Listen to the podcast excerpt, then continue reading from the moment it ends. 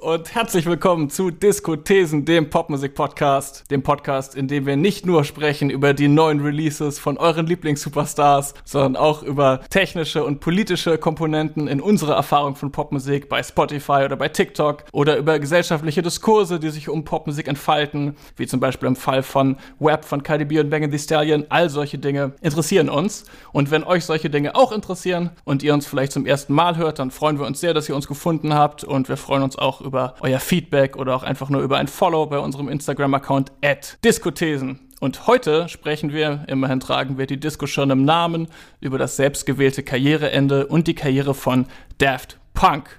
Und aus diesem Grund sind bei mir wie immer mit mehr als eineinhalb Metern Abstand, nämlich im Internet, Karina und Fionn. Grüßt euch! Hallo! Hallo! Wie seid ihr drauf an diesem windigen Samstagabend in Berlin? Was? Ist es windig? Wir leben in unterschiedlichen Berlins auf jeden Fall. Ja, ich habe mich an die heruntergefallenen Temperaturen gewöhnt mittlerweile wieder. Der äh, Frühling war kurz und wird bestimmt wiederkommen. Mhm. Naja, wir haben uns trotzdem ein kleines Getränk jeweils geschnappt. Wir wollten das wieder einführen, ne? dass wir so ein bisschen bisschen, bisschen Stimmung reinbringen. Wir wollten das wieder einführen und einmal erklären, das ist der Spot, an dem GetränkeherstellerInnen, an dem ihr Werbung kaufen könnt. Wenn wir jetzt alle einmal sagen, was wir heute während der Aufnahme dieses höchst interessanten Podcasts zu uns nehmen. Ich habe einen äh, Pilz von der Berliner Schulthausbrauerei. Ich habe ich hab einen Riesling von der Marke Classic Riesling. Ich habe mir einen Erdinger Kristallweizen gekauft.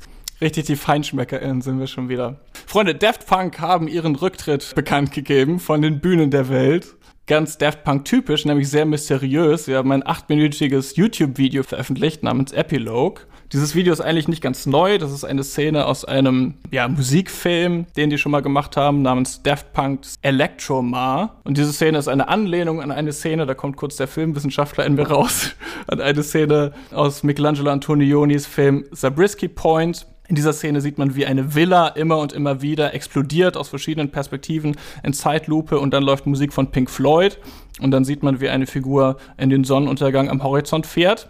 Und hier hat man jetzt zwei Figuren gesehen in den typischen Daft Punk Bikerjacken und mit Robotermasken, von denen die eine dann unter der Jacke eine Sprengladung enthüllt hat, die dann aktiviert wurde. Und dann explodiert diese Figur, diese Person immer und immer wieder in Zeitlupe und dann läuft der Song Touch von dem 2013er Daft Punk Album Random Access Memories und der andere spaziert dann in den Sonnenuntergang. Und das soll es wohl gewesen sein mit Daft Punk. Wie habt ihr beiden denn diese Form des Abschieds wahrgenommen und ist euch der Abschied schwer gefallen von Daft Punk? Eigentlich ist es ein bisschen überinszeniert, ne? aber für Fans, glaube ich, ist die Geschichte so ganz schlüssig zu Ende erzählt einfach. Die beginnt ja mit diesen Robotern, so dass so inszeniert wird, die Studiomusiker seien jetzt, die aus Fleisch und Blut seien jetzt im, im Studio bei einem Unfall ins Leben gekommen und jetzt kommen diese Roboter und am Ende geht ein Roboter davon in die Luft. So, ich glaube, das ist so ein ganz nettes Gimmick in der stringenten Geschichtserzählung. Aber ich habe mich so ein bisschen gewundert, weil eigentlich eigentlich ist doch gerade perfektes Timing für Daft Punk, so mit dem Disco-Revival. Man hat immer noch so ein bisschen Auswüchse davon gerade. So. Und dann habe ich mir gedacht, so, warum denn jetzt Männers? Also, man hätte was draus machen können noch. Und dann dachte ich aber auch wiederum, man kann es so ein bisschen verstehen. Das ist so ein bisschen, als ob jetzt 20-Jährige auf die Party kommen und so sagen, ich bin jetzt auch Disco. Und du denkst dir so, yo, gut, ich, ich hau, glaube ich, rein. Also, wahrscheinlich haben sie sich so ein bisschen wie Opas gefühlt, von deren Erbe jetzt jeder was abzwacken will. Und und haben sich dann verpisst. Ja, die, die Wahrnehmung habe ich auch, dass, es, dass sie als Pioniere in dem ganzen Soundzeitgeist und Design und was da alles, was wir gleich noch besprechen, wahrscheinlich sich selber ein bisschen obsolet vorkam und es dadurch, finde ich, auch eigentlich ein sehr sinnvoller Abgang ist, so aufzuhören, wenn es am schönsten ist, weil sie jetzt nicht in die Gefahr treten, mit ihrem Spätwerk ihren Ruf zu malträtieren. Was mich noch so ein bisschen gerade irritiert hat mit dem Zitat aus dem Film, das habe ich, also ich bin kein Filmwissenschaftler so, aber ich habe bei diesem Gang in den Sonnenuntergang bei an äh, THX 1138 gedacht die Abschlussarbeit von George Lucas, auch ein Science-Fiction-Film aus den 70er Jahren, wo der Protagonist am Ende auch in den Sonnenuntergang läuft. Und ähm, ja, Leute, die den Film nicht kennen, es geht da um eine technisierte, zentralisierte Gesellschaft, die in einer vollständig überwachten Technokratie unter der Erde lebt und arbeitet und der Protagonist, der am Ende in den Sonnenuntergang läuft, beschließt eines Tages aus diesem System auszubrechen. Und ich finde, das passt halt eben auch so ein bisschen zu der Geschichte von Daft Punk. Deswegen habe ich als erstes an diesen Film gedacht. Die äh, Bewahrung des Mythos scheint denen auf jeden Fall wichtig zu sein und vielleicht auch aus dem System auszubrechen, anstatt irgendwie dem Zeitgeist hinterherzulaufen, wie das vielleicht gewirkt hätte, wären sie jetzt auf das Neo-Disco-Revival aufgesprungen. Aber man weiß es nicht genau. Es gab dieses Video und dann gab es eine sehr knappe Pressemitteilung und das ist es gewesen. Habt ihr besondere Erinnerungen an Daft Punk irgendwie persönlich? Irgendwie so extrem indirekt, aber darauf gehen wir später noch ein. Also ich habe irgendwie extrem viel gehört, von dem ich auch wusste, dass es Daft Punk inspired ist. Und deswegen habe ich mich dann damit beschäftigt, rückwirkend, aber nie direkt. Also wahrscheinlich war ich auch ein bisschen, bisschen klein, um Raven zu gehen. Ich bin ein ganz großes Kind des Musikfernsehens der Ende der 90er und da begegnet mir Daft Punk schon ganz lange und halt auch die äh, Nebenprojekte, so Stardust oder halt auch eben so Sachen, die in der Peripherie da stattgefunden haben, wie Cashes oder Mojo oder Fats and Smalls oder so, diese ganze Filterhaus-Geschichte. Und ich habe so drüber nachgedacht mit dem Ende von Daft Daft Punk, dass die schon sehr stark meine Vorstellung von äh, House- und Rave-Musik geprägt haben. Ich glaube, bestimmte Stilistiken dieses Filterhaus sind ja wahrscheinlich auch nicht so ganz wegzudenken aus der Clubmusik seitdem. Wo du den Begriff schon genannt hast, wir wollen heute mal, wir haben noch nie so wirklich eine Retrospektive oder ein Porträt gemacht hier im Podcast, aber es bietet sich natürlich an, dass wir jetzt chronologisch vorgehen. Mhm. Und am Anfang befinden wir uns da Mitte der 90er in Frankreich als äh, eben dieser Filterhaus oder French House und dann später gab es auch noch den Begriff French Touch, der glaube ich zeigen wollte, dass das eben nicht nur Hausmusik aus Frankreich ist, sondern ein bestimmter Stil. Fionn, kannst du vielleicht diese Begriffe kurz erklären, wenn du davon frühkindlich geprägt bist? Das ist natürlich alles immer so ein bisschen schwierig, aber dieses, äh, dieser Begriff Filterhaus bezieht sich sehr klar auf den sogenannten Hoch- bzw. Tiefpassfilter. Und das ist ein Effekt, den man auf eine Summe legen kann, also eine äh, Songspur, der die Tiefen eines Songs hervorhebt und die Höhen rausdreht. Bei einem Hochpassfilter ist es dann entsprechend andersrum, dass der Bass rausgedreht wird und die Höhen in den Vordergrund treten. Und das ist im Prinzip eine Mixing-Technik, die in den 90ern vor allen Dingen extrem populär war. Also House basiert im Grunde genommen auf der Idee, die eigentlich Hip-Hop vorweggenommen hat, nämlich die Idee des Breaks und des Loops. Und wenn man sich zum Beispiel Hip-Hop-Songs aus den 90ern anhört, kann man diese Filtergeschichte ganz gut erklären.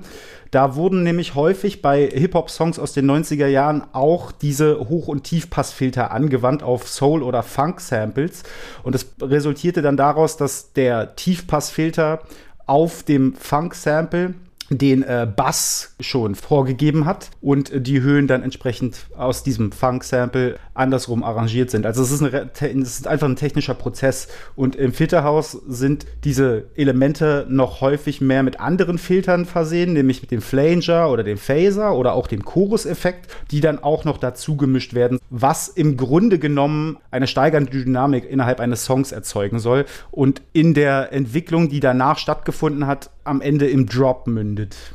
Das habe ich auch gedacht, ob man, ob man das als so eine frühe Form des EDM-Drops bezeichnen kann. Den, absolut, äh, ja, absolut. Den es dann später gab. Und das Bild, das ich im Kopf habe, ist immer so ein bisschen, dass man irgendwie erst in der Schlange vom Club steht und man hört nur so dumpf den Track irgendwie so durch die Tür mhm. hämmern ja. und dann geht irgendwie die Tür auf und dann bist du drin und so, wenn dann die, genau. die, die, die Regler wieder hochgeschoben werden. W witzigerweise gibt es in äh, der sehr berühmten Produktionssoftware Fruity Loops, die heute FL Studio heißt, einen äh, Tiefpassfilter als Preset, den man auf die Summe legen kann, der Party Next Door heißt und genau diesen Effekt hat. Ja, der erste Daft Punk-Song, den man erwähnen sollte, der so ein äh, Achtungserfolg in der Clubmusik zumindest gewesen ist, ist die Single Da Funk von 1995.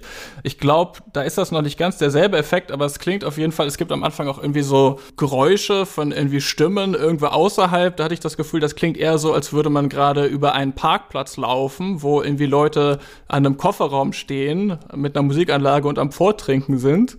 Das hat also auch diesen Raumklang. Und ich habe mich gefragt, warum hat dieser Song 1995 wohl so, so für, für frischen Wind in der elektronischen Musikszene gesorgt oder hat er das?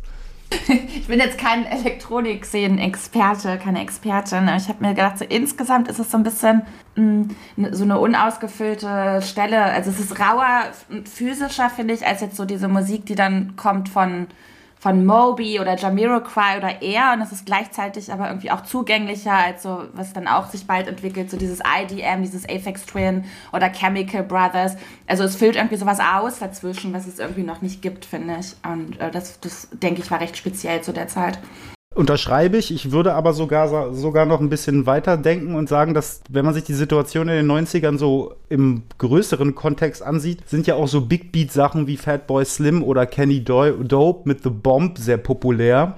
Oder auch Armand van Helden ist ja auch ein großer Hausmensch, die auch alle ganz viel mit Funk-Samples arbeiten, was ja durch diese Acid-Jazz-Welle Anfang der 90er äh, so ein bisschen in den Mainstream tritt und halt eben dann auch solche Sachen wie Jamiroquai ermöglicht. Und gleichzeitig hast du ja aber durch diese Schlaghosen-Geschichten und sowas, auch so ein krasses 70er-Revival, worauf dann Frankreich ja auch als große Disco-Nation reagiert und dann turns out, dass du halt eben auch Hausmusik mit Funk-Samples machst oder die ganz klare Disco-Referenzen haben, auf jeden Fall. Die Groove hat einen Beitrag veröffentlicht zum Ende von Daft Punk, 28 Jahre in 17 Tracks und da habe ich den Beitrag von Ben Robin König, da schreibt er, die Magie dieser Hymne liegt in der Wucht, die die satten 303-Kicks mit ihrer Entschleunigung auf 111 BPM entfalten. Die Nummer verstörte 1995 zahlreiche DJs, die mit dem Paradoxon eines langsamen Floorfillers nichts anzufangen wussten. Also er ist der Meinung, dass das langsame Tempo, das irgendwie trotzdem die Leute auf den Dancefloor bewegt hat, noch ein Faktor war.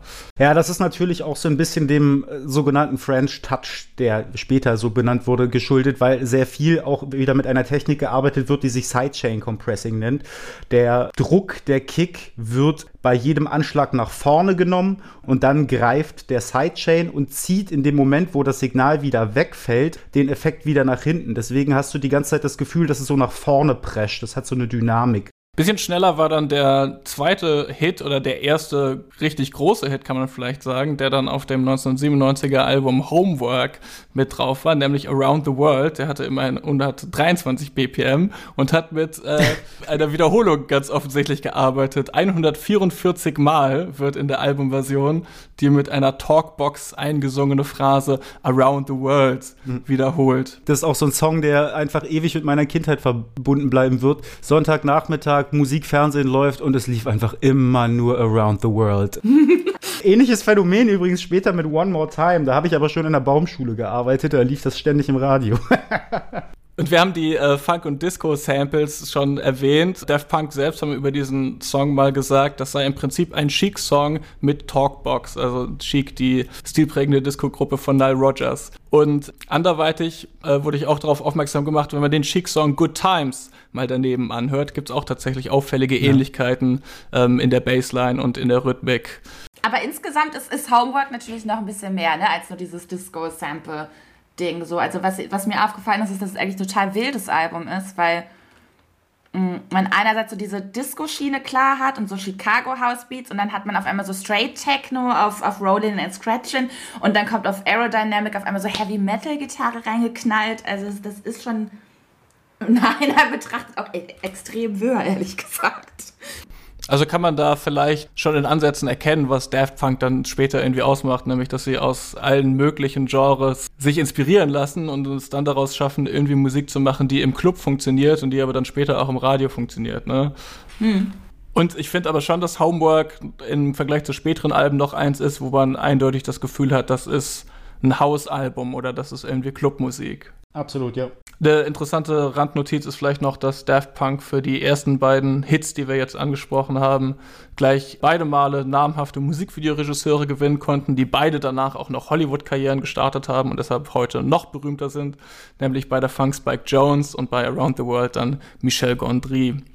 Vielleicht einmal, äh, kurz, einmal kurz erwähnen, wer Daft Punk überhaupt sind. Das sind zwei französische Musiker namens Guy Manuel de Omem Christo und Thomas Bangolter.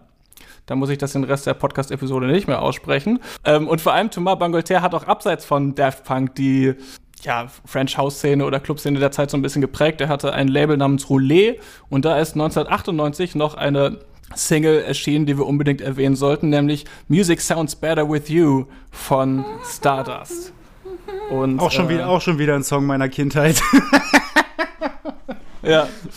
Thomas, äh, Thomas Bangalter war ein Drittel von dieser Gruppe namens Stardust, die danach nie wieder äh, einen Song veröffentlicht hat, obwohl es wohl von Sony sehr lukrative Angebote gab. Und ich glaube, das wollte ich einfach nur erwähnen, weil ich fand, dass äh, Music Sounds Better With You, als ich den jetzt gehört habe, ist irgendwie schon einer der ikonischsten French House Songs, hat bei mir auch irgendwie, obwohl ich 1998 vier Jahre alt gewesen bin, trotzdem irgendwie so ein bisschen Nostalgie-Kick gegeben. Wahrscheinlich habe ich den dann trotzdem noch im Radio gehört. Ähm, und irgendwie beschreibt dieser Satz Music Sounds Better With You ja auch sehr schön äh, die Sehnsucht nach dem Club und nach dem Tanzen, wo es eben darum geht, dass da andere Menschen noch dabei sind, während man Musik hört, ne? was uns ja vielleicht allen gerade so ein bisschen fehlt.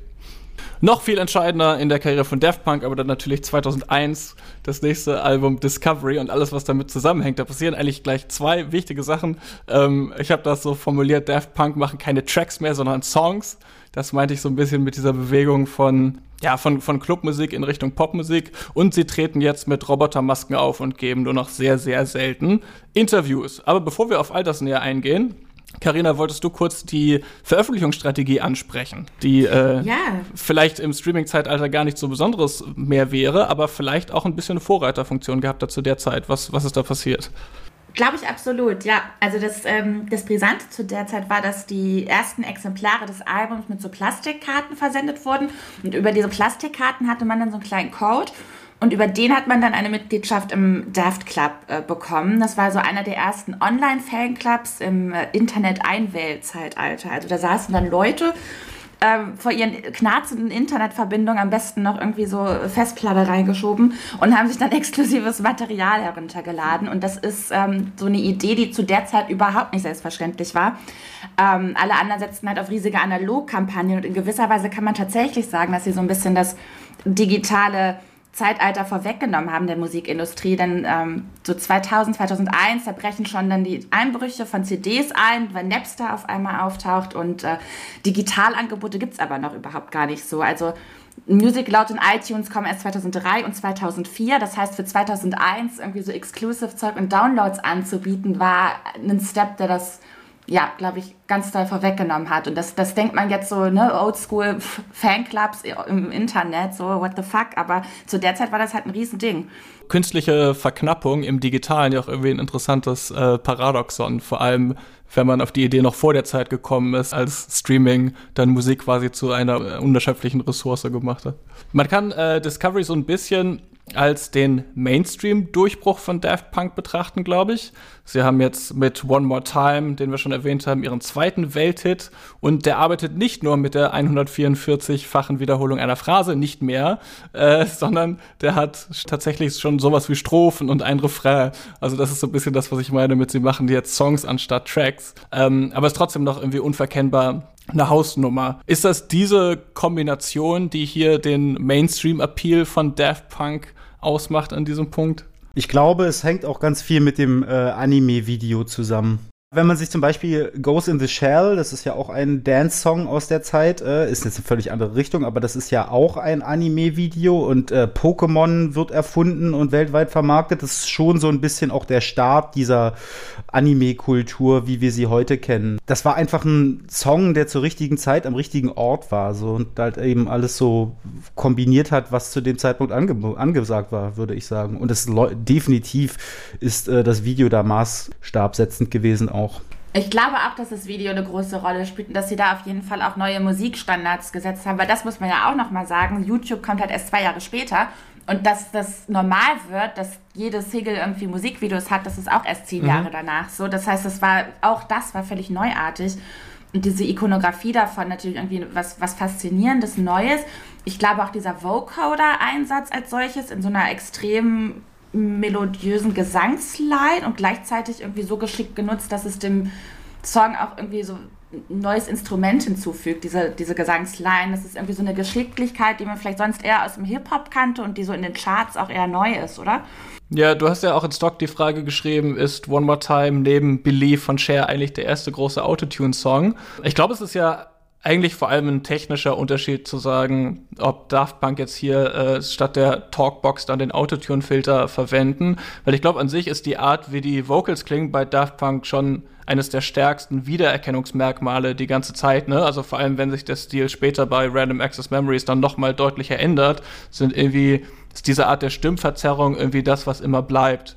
Und dass man von der Talkbox auf Autotune kommt, macht auch irgendwie Sinn. Du hast äh, jetzt auch Hip-Hop schon erwähnt. Derjenige, der in den späten 2000ern dann maßgeblich dafür verantwortlich ist, Autotune in den Hip-Hop zu bringen, ist ja T-Pain. Und auch der war dabei vor allem von der Talkbox inspiriert und davon, wie so Funk und New Jack Swing Leute die Talkbox eingesetzt haben. Also es gibt da ähm, auf jeden Fall eine Linie. Hm. Mir ist dann aber noch eingefallen, ich glaube, der äh, der, der zweitgrößte Autotune-Song war davor schon I'm Blue von Eiffel 65.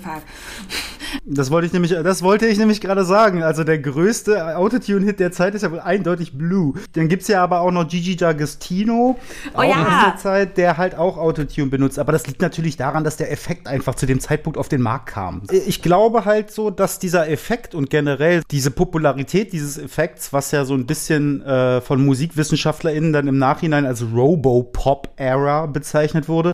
Mhm. Dass das ein Ausdruck einer Utopie ist. Wir sind nämlich Ende der 90er, kurz vor dem Eintritt in das neue Jahrtausend. Und wenn man sich auch Musikvideos aus der Zeit guckt, aus, aus dem Hip-Hop, es wird immer ganz viel mit Dystopie, Utopie gearbeitet. Und Autotune ist einfach nur die musikalische, stimmliche Antwort auf diese neue Ära, die sich da ankündigt.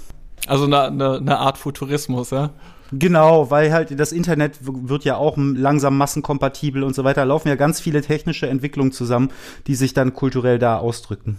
Discovery ist auch der Punkt, an dem wir anfangen können, darüber zu sprechen, welchen Einfluss Daft Punk auf andere MusikerInnen haben. Kanye sampled ja den Song Harder, Better, Faster, Stronger ein bisschen später. LCD Sound System haben 2005 ihren Durchbruch mit einem Song namens Daft Punk is Playing at My House. Carina, du hast noch ein paar weitere Punkte da in unser Google Doc geschrieben. Justice, mhm. Hot Chip und so weiter und so fort. Ähm, was meinst du, warum sind MusikerInnen gerade von Daft Punk so gerne inspiriert? Ich muss dazu ein bisschen ausholen und ich äh, würde das ganz gerne am Beispiel von, von Blockhaus machen und ich werde auch gleich nochmal ähm, beschreiben, was Blockhaus eigentlich war. Vorab würde ich die These aufstellen, dass so ein Grund dafür ist, dass gerade das Album Discovery so erfolgreich war, ist, dass Leute Mitte der 2000er so langsam keinen Bock mehr haben auf dieses unfassbar große Rock-Revival, was da gerade noch irgendwie stattfindet. Diese ganzen The-Bands und Männerposen und gleichzeitig auch, ja, dieses Amerikaner-Folksy-Ding. Das ist so ein bisschen, langsam wird das für die Hip-Teens hm. boring so. Deswegen findet so ja. eine Rückbesinnung ein bisschen statt auch im, diesen Dis Auch im Hip-Hop gibt es natürlich da so diese Hypermaskulinität. Das darf man ja auch nicht vergessen. 50 Cent ist ja der größte Rapper der Welt zu dem Zeitpunkt. Also unterschreibe deine These. Ja, und zusätzlich ist natürlich dieses Ed Banger Label zu der Zeit auch immer erfolgreicher so und ähm, was auch noch mal hinzukommt, ist, dass da entsteht so eine neue Garde an Producern und die kriegen durch Discovery, glaube ich, auch so ein bisschen vorgemacht, dass man auch ähm, so DIY mit Samplern und Vocodern und Synthesizern von zu Hause aus halt so ein Clubbanger-Album machen kann. Mein Beispiel, was ich auf jeden Fall anbringen wollte, war ja diese The Blockhouse-Geschichte. Ähm, das ist so eine musikalische Welle von, von 2006 bis 2009 und eigentlich ist der Begriff Blockhouse so ein bisschen ungünstig, weil im Grunde fallen da ganz viele verschiedene Sachen drunter. Das geht so von Electro-Clash bis Indie-Tronica. Und vereint sind all diese Acts aber durch diese Liebe zu diesem French House Sound mit so ein bisschen hintergründigeren Rock-Elementen. Und das wird Blockhouse genannt, weil da gerade diese Blocksphäre groß wird rund um Brooklyn Vegan oder Pitchfork und die rücken dieses, dieses äh, musikalische Phänomen sehr in den Fokus. Und auf einmal werden eben so Projekte von Producern bekannt, die so mit den technischen Mitteln von Daft Punk zu Hause im Bedroom äh, Musik aufnehmen und deren Ritterschlag das jetzt so ist, wenn dann The Hype Machine sie auf Platz 3 listet. Und ein, ein großes Album, was da, wir haben es gerade schon genannt, was da super einflussreich war und so den Weg geebnet hat für viele andere, war eben das, das Justice-Debüt von 2007. Und darauf folgen eben so quer über den Globus extrem viele Bands, die eben in dieser Daft Punk at Banger Tradition stehen, von mit so einem Indie-Touch immer so ein bisschen im Hintergrund, von Friendly Fires bis Delphic, Cut Copy, Digitalism, so. Das ist alles im Grunde so Daft Punk Erbe-Sound. Und dann gründet LCD Sound System, kauft James Murphy auch noch äh, Death Records und das ist ja auch ne, dieser Tradition verschrieben. Und dann kommen diese ganzen Acts wie The Rapture oder Hot Chip. Und was ich einfach auffällig finde, ist, dass diese neue Pose, also äh, in Abgrenzung, wie wir es gerade schon gesagt haben, zu dieser Männerpose sind jetzt so die, die elektronischen BastlerInnen, die Tüftler, die Nerds und das geht dann so über ab 2009 in diese Weird-Pop-Phase mit so Acts wie Animal Collective und den frühen MGMT. Und ich glaube, das wäre so ohne Daft Punk nicht möglich gewesen. Und für den kommerziellen Dance, wenn wir das jetzt noch ein bisschen weiterspinnen, wird auf einmal dann gezeigt, so wie man mit so Soft-Rock-Samples äh, kommerziell Haus vermarkten kann, so angefangen von Eric Pride's Colony, ne, mit diesem stillen Steve Winwood ja, Valerie-Sample. Ja. Und Schrecklichster Song aller Zeiten. Furchtbar, aber war halt ein Riesending und so dieses Kanye-Ding da, ne, mit Stronger, das macht halt, das hast du schon gesagt, macht es einfach, ähm, das führt so dieses diese elektronische Soundkulisse, glaube ich, einfach nochmal in den kommerziellen Hip-Hop ein. Und für Gorilla ist ganz klar, ne, ähm, wird die visuelle Ebene ein Vorbild. Also mh, mm, da ist so gerade Mitte bis Ende der 2000er ganz viel im Gange, was sich definitiv auf Daft Punk bezieht. Die, bei der visuellen Ebene sollten wir auch noch mal näher drauf eingehen. Daft haben vorher schon teilweise Masken getragen oder zumindest ihre Gesichter immer retuschiert auf Fotos. Also es ging schon immer irgendwie um Anonymität. Aber an diesem Punkt werden aus den Masken dann auch die ikonischen Roboterhelme. Karina, du hast ja auch, wie die Bühnenoutfits sich mit der Zeit verändert haben, noch mal genauer angeguckt. Was kann man denn da Interessantes feststellen? Ja, ich versuche das ein bisschen kurz zu machen. Also das, das fing so an haben wir ja schon gesagt, vor Discovery war das eher noch so eine Anonymisierung, wie so sehr typisch für Underground-DJs eigentlich. Mit Masken zur Alltagskleidung, dann mit, mit brauner Vintage-Lederjacke und so zurück in die Zukunft-Shirts oder einfach Jeans dazu. Und mit Discovery wurde das dann zu so Science-Fiction-Helm im Retro-Futurismus-Look.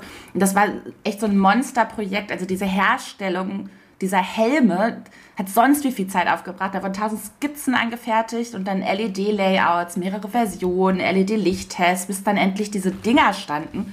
Und die wurden dann in der Zeit dann nochmal mit weiteren LED-Sachen und Ventilatoren und allem ausgestattet und dann passend dazu dann noch Bühnenkostüme von französischen Modedesignern und so doll eigentlich, dass ich finde, dass Daft Punk am Ende, die sich eigentlich der PR-Inszenierung entziehen wollten, ziemlich viel dafür gemacht haben, um sich PR-technisch sehr doll inszenieren zu können. Also diese, diese Cover, die man dann auf Magazinen sieht mit diesen Roboterhelmen, das, das ist, ist ja schon fast Rockpose und Poppose. Also ich finde, das sieht alles aus wie Albencover eigentlich und ist ja die reinste Pop-Inszenierung mhm. eigentlich. Das widerspricht sich so ein bisschen, finde ich. Und das wird dann fortgeführt dadurch, dass dann nicht nur die Bühnenoutfits, sondern auch die, äh, die Bühnenshow sehr opulent wird irgendwann. Ich muss sagen, das 2005er Album Human After All kenne ich persönlich kaum. Das hat auch vergleichsweise schlechte Kritiken bekommen, zumindest kann man, glaube ich, sagen. Aber es waren wohl die Konzerte in dieser Ära immer ausverkauft.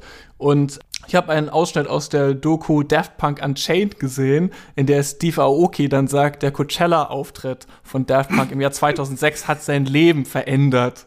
Ähm, und das äh, spielt so ein bisschen drauf an, auf, auf das, was du schon angedeutet hast, wenn man sich diese Magazincover anguckt und so weiter. Das, also es wirkt fast so, als wäre dieser Coachella-Auftritt 2006 äh, der, der Moment, in dem DJs realisiert haben, dass sie auch Rockstars sein können. Ne? Und wenn man sich diese Tomorrowland Festival After Videos anguckt, die auf YouTube unheimlich krass klicken, wo es diese verrückte Bühnenshow gibt und Skrillex auch irgendwie auf einem UFO steht und so weiter, dann nimmt das vielleicht an diesem Punkt seinen Anfang.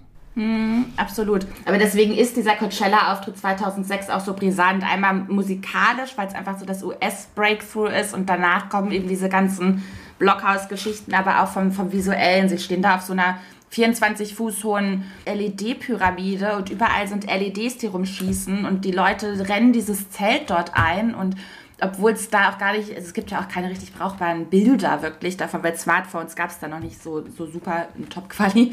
Ähm, und trotzdem ist das visuell total hängen geblieben. Und ich glaube auch, dass, also was Daft Punk gezeigt haben, ist so, dass, dass DJs jetzt nicht mehr nur so die verhuschten Typen sind, die dafür sorgen, dass man so zwei Tracks geil übereinander fließend cool rüberbringen kann, sondern dass man jetzt auch Live-Sets machen kann, die wie Konzerte wirken und wo man wirklich Star ist. Und das hat dann ganz klar, ne, so Steve Aoki beeinflusst Deadmau5, äh, Skrillex, in, in Deutschland Deichkind ganz klar, die das Design kopiert haben. Ähm, und hat quasi, ohne dass, dass Daft Punk das wollten, sie haben irgendwann mal in einem Interview gesagt, sie dachten immer, EDM sei eine Person, weil die Musik komplett gleich klingt. Ohne dass sie das wollten, haben sie eigentlich so dieses Spektakelmomentum geschaffen, was dann kopiert wurde, weil das ist ja das, was EDM ausmacht. Das ist so dieses, das ist hier ein Event. Also eigentlich kann man sagen, Daft Punk haben Amerika zu so einer Raving Society auf einmal gemacht, aber nicht aus Subversion, sondern weil man auf einmal gemerkt hat, da kann man einen Wirtschaftssektor drauf aufbauen. Damit lässt sich Geld machen. Rave, Rave Society äh, sehe ich auf jeden Fall als Buchtitel von dir im Ventil Verlag. Ein Act, der elektronische Musik gemacht hat und trotzdem sehr interessante Konzerte hatte, schon, schon lange vorher, war die Band Kraftwerk. Gibt es eigentlich Parallelen, die man ziehen kann zwischen Daft Punk und Kraftwerk? Äh, ja, natürlich gibt es es ja sehr offensichtlich darin geschuldet, dass äh, Daft Punk im Jahr 2005 einen Song veröffentlicht haben, der Robot Rock heißt. Und das ist ein ganz klarer Bezug auf Kraftwerk. Die haben nämlich mit ihren ersten Alben auch den Genrebegriff Ro Roboter Rock oder Robot Rock für sich proklamiert. Und die nehmen auch auf sehr vielen anderen Ebenen natürlich äh, diese ganze Idee von Daft Punk vorweg. So sind ja eigentlich äh, ist äh, Kraftwerk ja ein Zusammenschluss von Musikern aus der Krautrock-Ära, also Neu und Tangerine Dream. So generell so dieses Tüftler-Bastler-Dings, Dings, was so den Krautrock der 70er ausgemacht hat, haben Kraftwerk durch äh, Experimente mit Synthesizern quasi maschinisiert und in ihren Auftritten in der Zeit und auch später sieht man schon, dass sie die Musik, die sie machen, depersonalisieren, indem sie halt sich immer quasi uniform anziehen. Am Anfang ja mit so Händen und äh, weiß geschminkten Masken und äh, später dann ja auch eben in so äh, Roboterkostümen. Und die Maske äh, beziehungsweise diese Darstellung der Mensch-Maschine, so äh, heißt auch ein Song von Kraftwerk, erschafft eine Ebene der Distanz zu der Musik und dieser Rockpose, von der wir schon gesprochen haben. Also ich habe zum Beispiel auch einen äh, Text gefunden über äh, Kraftwerk, wo gesagt wird, dass durch diese Depersonalisierung, die da stattfindet, ein Begriff wie Autobahn, auch ein Song von Kraftwerk, nicht mehr so äh, schwer mit äh, dem Erbe des Dritten Reiches verbunden wird, sondern eben eine ironische Distanz und eine ironische Deutungshöhe erlangt. Also das deutsche Erzeugnis Autobahn ist dann einfach nur noch ein Gimmick. Ich finde allerdings, und das ist ganz wichtig, so äh, Daft Punk haben ja definitiv Kraftwerk gehört. Die sind beides äh, in den Mitte der 70er geboren, sind also Kinder Anfang der 80er, Mitte der 80er. Und da spielt ja der Zeitgeist auch eine ganz große Rolle. So, die ersten Computerspiele kommen auf den Markt, Star Wars läuft in den Kinos und die im perfekten Kindesalter sind natürlich Sci-Fi-Fans, so die sind Science-Fiction-Fans, wie ganz viele. Es gibt ja auch ganz viele Funk- und äh, Rap-Kombos aus der Zeit, die auch ganz viel mit Science-Fiction arbeiten. Und dieser Roboter ist im Grunde genommen eigentlich eine Metapher oder auch ein Symbol für äh, die Beziehung zwischen Mensch und Maschine, weil es ja eben die Maschine wieder vermenschlicht. Und das ist so eine Art Utopie eigentlich, mhm. so ein Gedanke an die Zukunft. Und was Daft Punk mit diesem Roboterauftritt später dann mit klarem Kraftwerkbezug machen, ist eigentlich diesen Gedanken mit dem mit der Rave-Kultur, mit der mit dem DJ als Popstar zusammen verbinden. Und dadurch, dass der Auftritt gesichtslos und auch ähm, wie bei Kraftwerk auch so theateresk ist, wo man in der Regel ja auch nicht mit dem Publikum während der Aufführung spricht, entfällt dieses Punktum im diederichsten Sinne und dadurch wird aber das Kollektiv, also die Crowd, zum eigentlichen Punktum und zu dem, was irgendwie äh, diese Musik und dieses Popphänomen Daft Punk so erlebbar macht. So äh, ganz dumm gesagt wird die Mannschaft, also das Publikum, der Star. Und ich habe dann auch drüber nachgedacht, dass ähnlich wie Kraftwerk, das ja eben durch ihre Uniformierungen gemacht haben, macht es Daft Punk auch in einer Zeit gesichtslos Musik zu machen, der sich eigentlich als Gegenentwurf zu dem Popstar Boulevard Phänomen, was wir in der letzten Folge besprochen haben, verstanden hat. Ich habe dazu auch ein Zitat aus dem Jahr 97 gefunden, wo sie eben genau darauf eingehen und sagen, dass sie nicht möchten, dass sie auf Leute treffen, die genauso alt sind wie sie, die dann plötzlich sie nach Autogrammen fragen weil sie nicht das Gefühl haben, dass sie großartig sich von diesen Menschen unterscheiden und jetzt irgendwie Stars sind, sondern sie machen halt Musik und äh, machen das für ihresgleichen. Also sie sind auch, sie verstehen sich auch als Teil ihres eigenen Publikums. Und diese haben dann auch zum Beispiel gesagt, dass sie finden, dass Bilder auf Dauer also Abbildungen, Fotos auf Dauer langweilig werden und deswegen dieses Spiel mit den Masken auch schlicht und ergreifend unterhaltsamer ist. Und äh, da gibt es noch ein interessantes Zitat, was ich auch zu dem, was Karina gerade gesagt hat, in dem äh, Maße dann in ihrer Entwicklung interessant finde. Die sagen nämlich, uh, we don't want all these rock'n'roll poses and attitudes, they are completely stupid and ridiculous today. Das haben die 1997 gesagt. Ich finde, es gibt aber schon einen entscheidenden, quasi philosophischen Unterschied dann zwischen Kraftwerk und Daft Punk, der daran liegt, dass diese, diese Mensch-Maschine, also Kraftwerk haben ja auch zumindest zeitweise, glaube ich, Masken getragen, die aber ihren Gesichtern nachempfunden waren, also quasi Mas Masken von menschlichen Gesichtern. Da geht es also ja schon irgendwie darum, also die, die Binarität dieser Begriffe so menschlich und künstlich oder menschlich und maschinell irgendwie aufzubrechen. Und im Gegensatz dazu hat man bei Daft Punk und dadurch entsteht ja dann dieses Empowerment der Crowd, wenn man so will, das Gefühl, dass sie sich schon immer eher hinter diesen Masken verstecken, während Kraftwerk quasi mit diesen Masken verschmelzen, um dadurch ja auch irgendwelche philosophischen Aussagen zu treffen, die man ja bis heute in der elektronisch produzierten Popmusik äh, findet, über irgendwie diese Verschmelzung von Authentizität und Künstlichkeit, ne? Also diese Masken, die du gerade angesprochen hast, die den Gesichtern nachempfunden sind, äh, das Maschinelle daran ist ja, dass diese Masken keine Mimik zulassen. Also mhm. es gibt gar keinen Ausdruck. Das ist ja dieses fehlende Punktum. Und was, wir, was, was mir noch äh, aufgefallen ist in dem, was du gesagt hast, Fionn, die, ähm, dieser mhm. Punkt, der Roboter ist das Künstliche, aber eher einer menschlichen Form nachempfunden. Daran offenbart sich ja auch dieser Retrofuturismus, auf den ich im, im Endeffekt hinaus wollte, von Daft Punk. Das, ähm, und das passt auch dazu, dass sie in den 80ern aufgewachsen sind, als Science-Fiction-Filme eine bestimmte Vorstellung von der Zukunft geprägt haben. Heute wissen wir, dass künstliche Intelligenz nicht aussieht wie ein Roboter, sondern tatsächlich eher unsichtbar ist. Das heißt, bei Daft Punk sehen wir eine Vorstellung von Zukunft, die aus der Vergangenheit kommt. Das ist ja dann dieser Retrofuturismus und so ein bisschen passt, lässt sich das auch äh, auf die Musik übertragen, wie wir schon gesagt haben, wenn eben gesampelt wird aus den 70ern und dann aber mit Autotune drüber gesungen wird. Wenn man jetzt Mark Fischer mit ins Spiel bringen wollte, der äh, analysiert zwar nicht Daft Punk, aber der beschreibt diese solche Phänomene als Lost Futures. Und er macht auch eine politische Lesart davon, nämlich es gibt diesen, diesen Satz von entweder äh, Zizek oder Frederick Jameson, das Ende der Welt scheint wahrscheinlicher als das Ende des Kapitalismus. Also irgendwie, wir haben heute äh, keine, keine Jugendkulturen, keine Gegenkulturen mehr und der Glaube an die Systemveränderung ist abhanden gekommen. Und wenn wir also eine Vergangenheit sehen, die ein Bild von der Zukunft gleichzeitig äh, uns vermittelt, dann schwingt da auch mit, dass wir quasi äh, an, uns an einen Punkt äh, erinnert fühlen, ob wir ihn erlebt haben oder nicht, wo die jungen Menschen auf der Tanzfläche noch daran geglaubt haben, dass sie die Welt verändern können.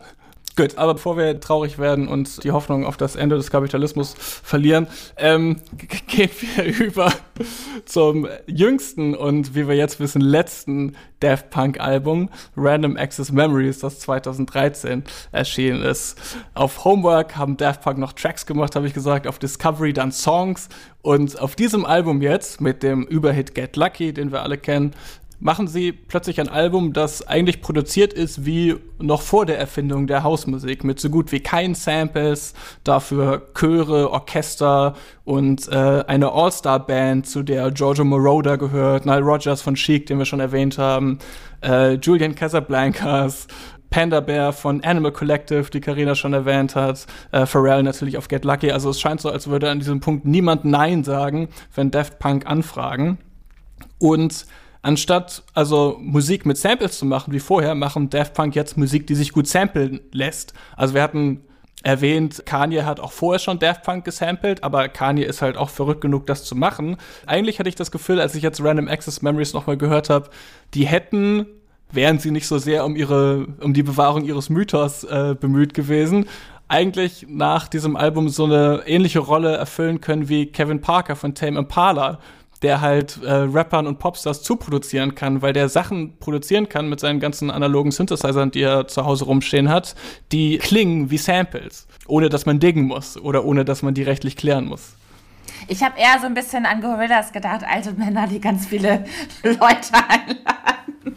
und irgendwie denken, dass daraus was crazy Geiles entsteht. Ich, ich bin jetzt, ich klingt jetzt vielleicht ein bisschen fies, ich bin jetzt gar nicht so der Überfan von dem Album.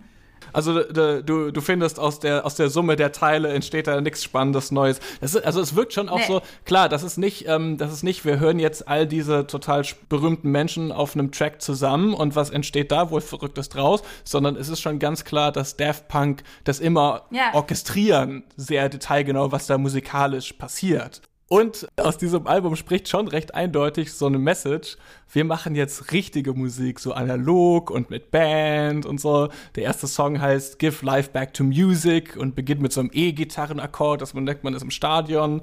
Ähm, und da kann man sich schon fragen, ist das nicht ein bisschen konservativ? Sind Daft Punk hier Kulturpessimisten geworden, die scheiße finden, dass inzwischen jeder aus seinem Schlafzimmer heraus Popmusik produzieren kann, obwohl sie ja mit Homework, das ja nicht ohne Grund Homework hieß, auch genauso angefangen haben. Ne? Irgendwie in den 90ern, als das so gerade technisch möglich wurde, so äh, relativ erschwingliche Home-Studios zu haben. Und jetzt sind sie plötzlich diejenigen, die sagen, give life back to music und wir arbeiten hier ganz ohne Samples und so weiter. Ich finde nicht, dass es ein Kulturpessimismus ist. Es ist eher eine logische Konsequenz äh, daraus, wenn man anfängt mit Samples zu arbeiten.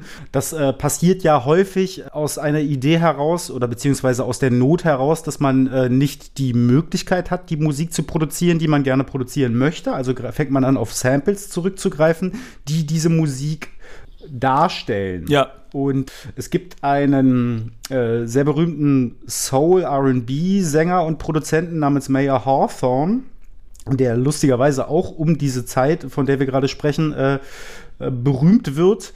Und der ist eigentlich ein Hip-Hop-DJ gewesen und hat auch ein Mixtape veröffentlicht mit äh, namhaften Rappern drauf, zu dem Zeitpunkt auf jeden Fall. Und das sind so ganz klassische Hip-Hop-Beats gewesen. Und dann hat er aber irgendwann angefangen, aus einer Laune heraus, weil er das Equipment zu Hause hatte, sich zu überlegen, ey, ich sample hier die ganze Zeit Funk- und RB-Sachen aus den 70er, 80ern.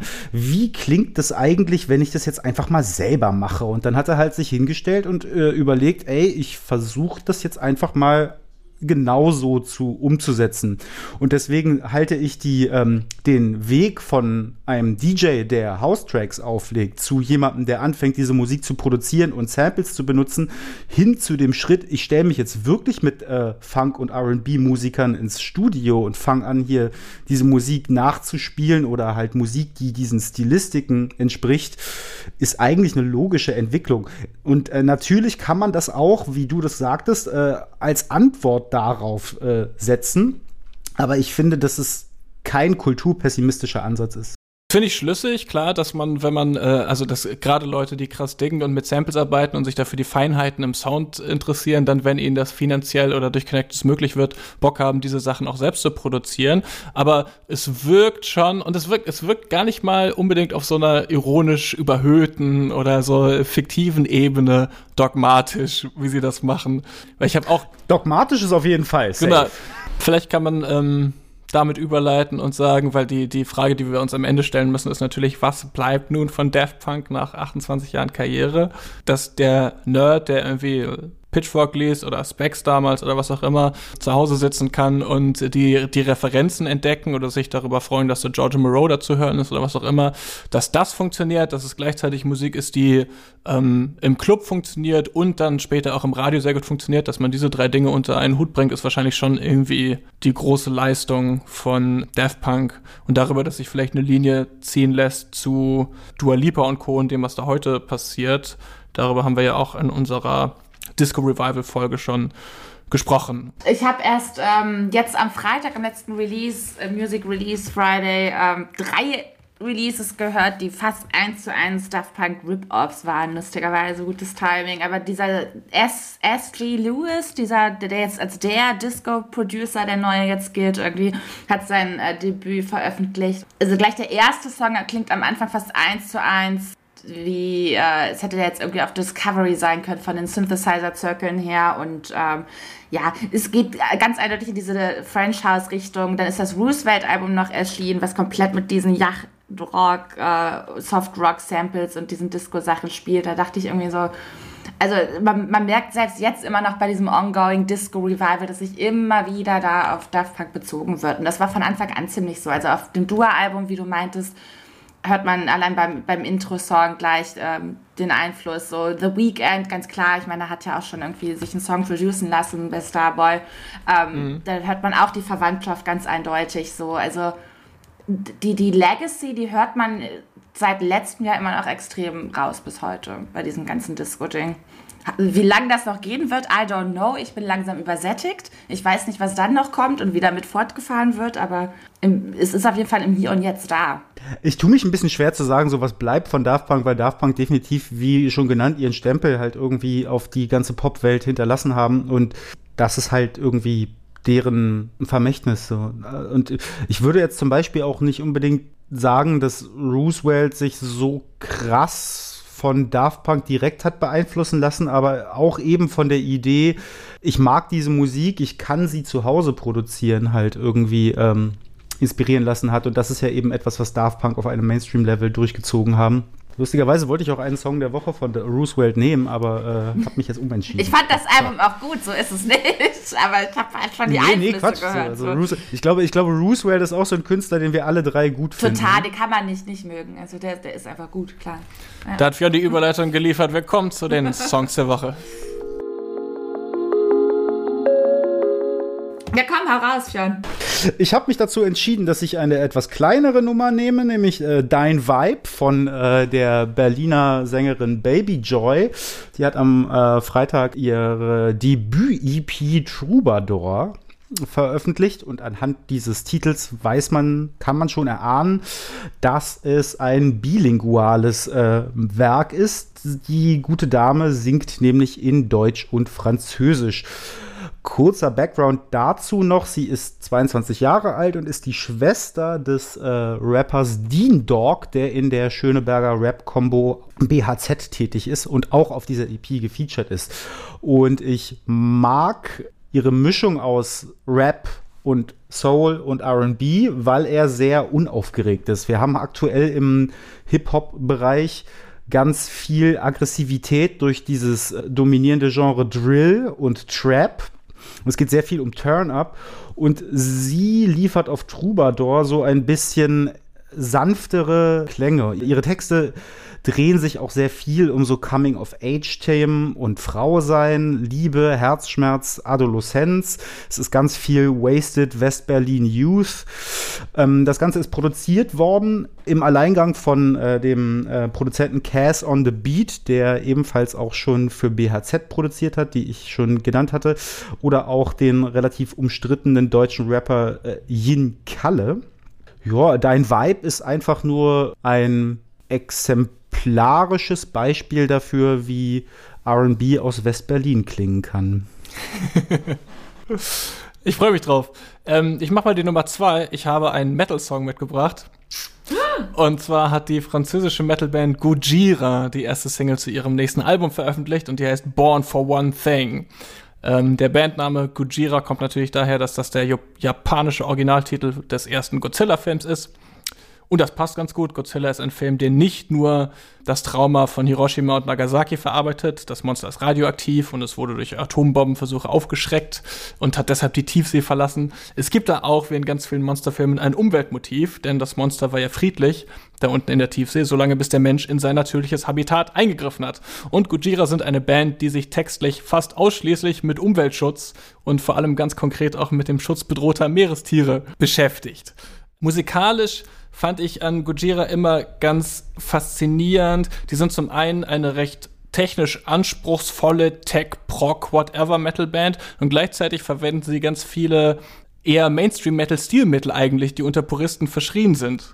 Ähm, die Musik ist extrem heavy, die ist extrem schwerfällig groovend, sie verwenden ganz viele Breakdowns und so betonte rhythmische Parts ähm, und gleichzeitig spielt der Drummer aber dann zu irgendwie polyrhythmisch, also so, dass die Drums einen anderen Takt haben als die Gitarre und dass sich der Takt verschiebt oder die Gitarren arbeiten ganz viel mit Obertönen und mit Störgeräuschen, die man mit der Gitarre so erzeugen kann. Also diese Kombination von irgendwie extrem heavy Sachen und äh, recht, recht eingängigen Sachen im Metal-Bereich und gleichzeitig irgendwie diesem technischen Anspruch, die hat mich bei Gujira immer sehr fasziniert. Vielleicht die, die Charlie XCX des Metal, weil technische Frickelei verbunden mit Pop-Appeal. Ähm, und das tun sie auch auf dieser neuen Single mal wieder sehr gut und ich freue mich auf das Album. Ähm, Fortitude heißt das Album. Und deswegen empfehle ich das. Das ist mein Song der Woche. Der heißt Born for One Thing von Gojira. Hört euch das an. Vor allem die äh, Breakdowns und das Gitarrenfiepe dazu. Sehr, sehr geil. Grüße. Eigentlich hätte ich wetten können, dass du Danny L. Harley nimmst. DJ Danny. Das habe ich zum Frühstück Freitag gehört und dachte, ich kipp hinten runter. Also jetzt schlägt es wirklich The Dome. Äh, das ist schön, dass du das Danny L. Harley Album erwähnst, Carina. Das fand ich schon auch gut. Können wir an der Stelle auch empfehlen. Wenn man mal ein richtig crazy, äh, irgendwie 90er Jahre Rave-Album hören will, um äh, im Lockdown ein bisschen Bewegung in die Beine zu kriegen, dann kann ich das auf jeden Fall auch empfehlen.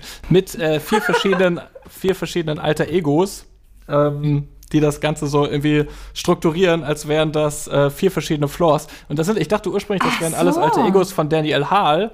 Aber das sind, äh, ich glaube, DJ Ocean ist Caroline Polacek, einer ist Hudson Mohawk. Vor allem die Songs mit Hudson Mohawk sind richtig dreckige, happy Hardcore-Bretter. Kann ich empfehlen. Ich weiß noch nicht, also A habe ich ihn falsch ausgesprochen und B weiß ich noch nicht, was ich davon halte. Ich berichte nächste Woche. Alles klar. was hast du denn stattdessen mitgebracht, Karina? Also 80s habe ich diesmal nicht genommen. Wenn ich keine 80s nehmen kann, dann nehme ich Dream Pop immer. ich habe einen Twist auf jeden drin. Mein ähm, Song der Woche heißt Someone Else und kommt von Deb Never.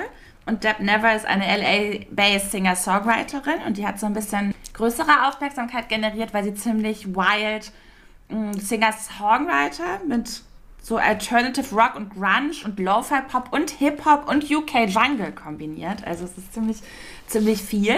Und sie hat äh, die erste Collection an Songs wirklich äh, über Bandcamp released, nur auf Bandcamp. Und während des Lockdowns hat sie sich überlegt, das ist ja alles ein bisschen zu limitiert hier von der Lebenserfahrung. Dann ist sie mit einem One-Way-Ticket nach London gefahren und hat dort eine WG gegründet mit dem UK-based Artist Michael Percy. Und dort haben die beiden so ein bisschen Sessions gemacht und äh, besonders die RB- und Hip-Hop-Welt hat so ein bisschen Auge auf sie geworfen. Sie hat schon ähm, auf dem Slowtie-Album, das jetzt erschienen ist, ein Feature. Sie hat mit Kevin Abstract gearbeitet, Kenny Beats. Und äh, Someone Else ist jetzt so der erste Song aus dieser London-Session, den man hören kann, ähm, der von Percy produziert wurde. Fängt so ein bisschen sehr klassisch Bedroom Dream Pop-mäßig an, mit so Strip-Down-Gitarre, mm, während sie dann im Refrain singt I don't want you to fall in love. Und äh, dann schwillt der Song nach und nach so an und wird im zweiten Verse erst richtig interessant. Dann kommen dann nämlich statt Percussions Kickdrums und ähm, statt den leichten Chords kommen dann so Power Chords und dann äh, wird auch, kommt auch die Auflösung. Don't want you to fall in love geht dann weiter with someone else. Because that's the Knackpunkt. Und im dritten Anlauf bricht der Refrain dann so komplett in den UK Jungle Beat äh, aus und in so ein Drumfeuerwerk. Und es ist so ein bisschen so ein Ansatz, finde ich, so vereinzelte Versuche dessen hat man, finde ich, schon so bei diesem Clayrow-Album gehört. So Gen Z versucht wieder alles zusammenzumixen, was man irgendwie geil findet, in so einem dreamy Texture-Gewand. Aber ich finde es bei ihr so ein bisschen geschickter und konsequenter durchgezogen und weniger rückwärtsgewandt, muss ich sagen. Deswegen äh, sehr spannend. Ich bin sehr aufgeregt, was da noch kommt. Und ähm, deshalb äh, Deb Never, Someone Else. Sehr schöner Song. Da haben wir wieder eine tolle Bandbreite hinbekommen, würde ich sagen, bei den Songs der Woche. Freunde da draußen, äh, um up to date zu bleiben mit unseren Songs der Woche und nochmal zu gucken, was wir da eigentlich vor zwei Wochen Geiles empfohlen hatten, äh, folgt auf jeden Fall unserer Playlist Songs of the Week bei Spotify. Und ansonsten lieben Dank fürs Zuhören. Bleibt gesund oder werdet gesund. Wenn ihr Daft Punk jetzt schon vermisst, dann schreibt uns auf Instagram at Diskothesen. Und äh, ich hoffe, ihr hört bis zum nächsten Mal ganz viel gute Popmusik. Tschüss. Tschüss. Tschüss.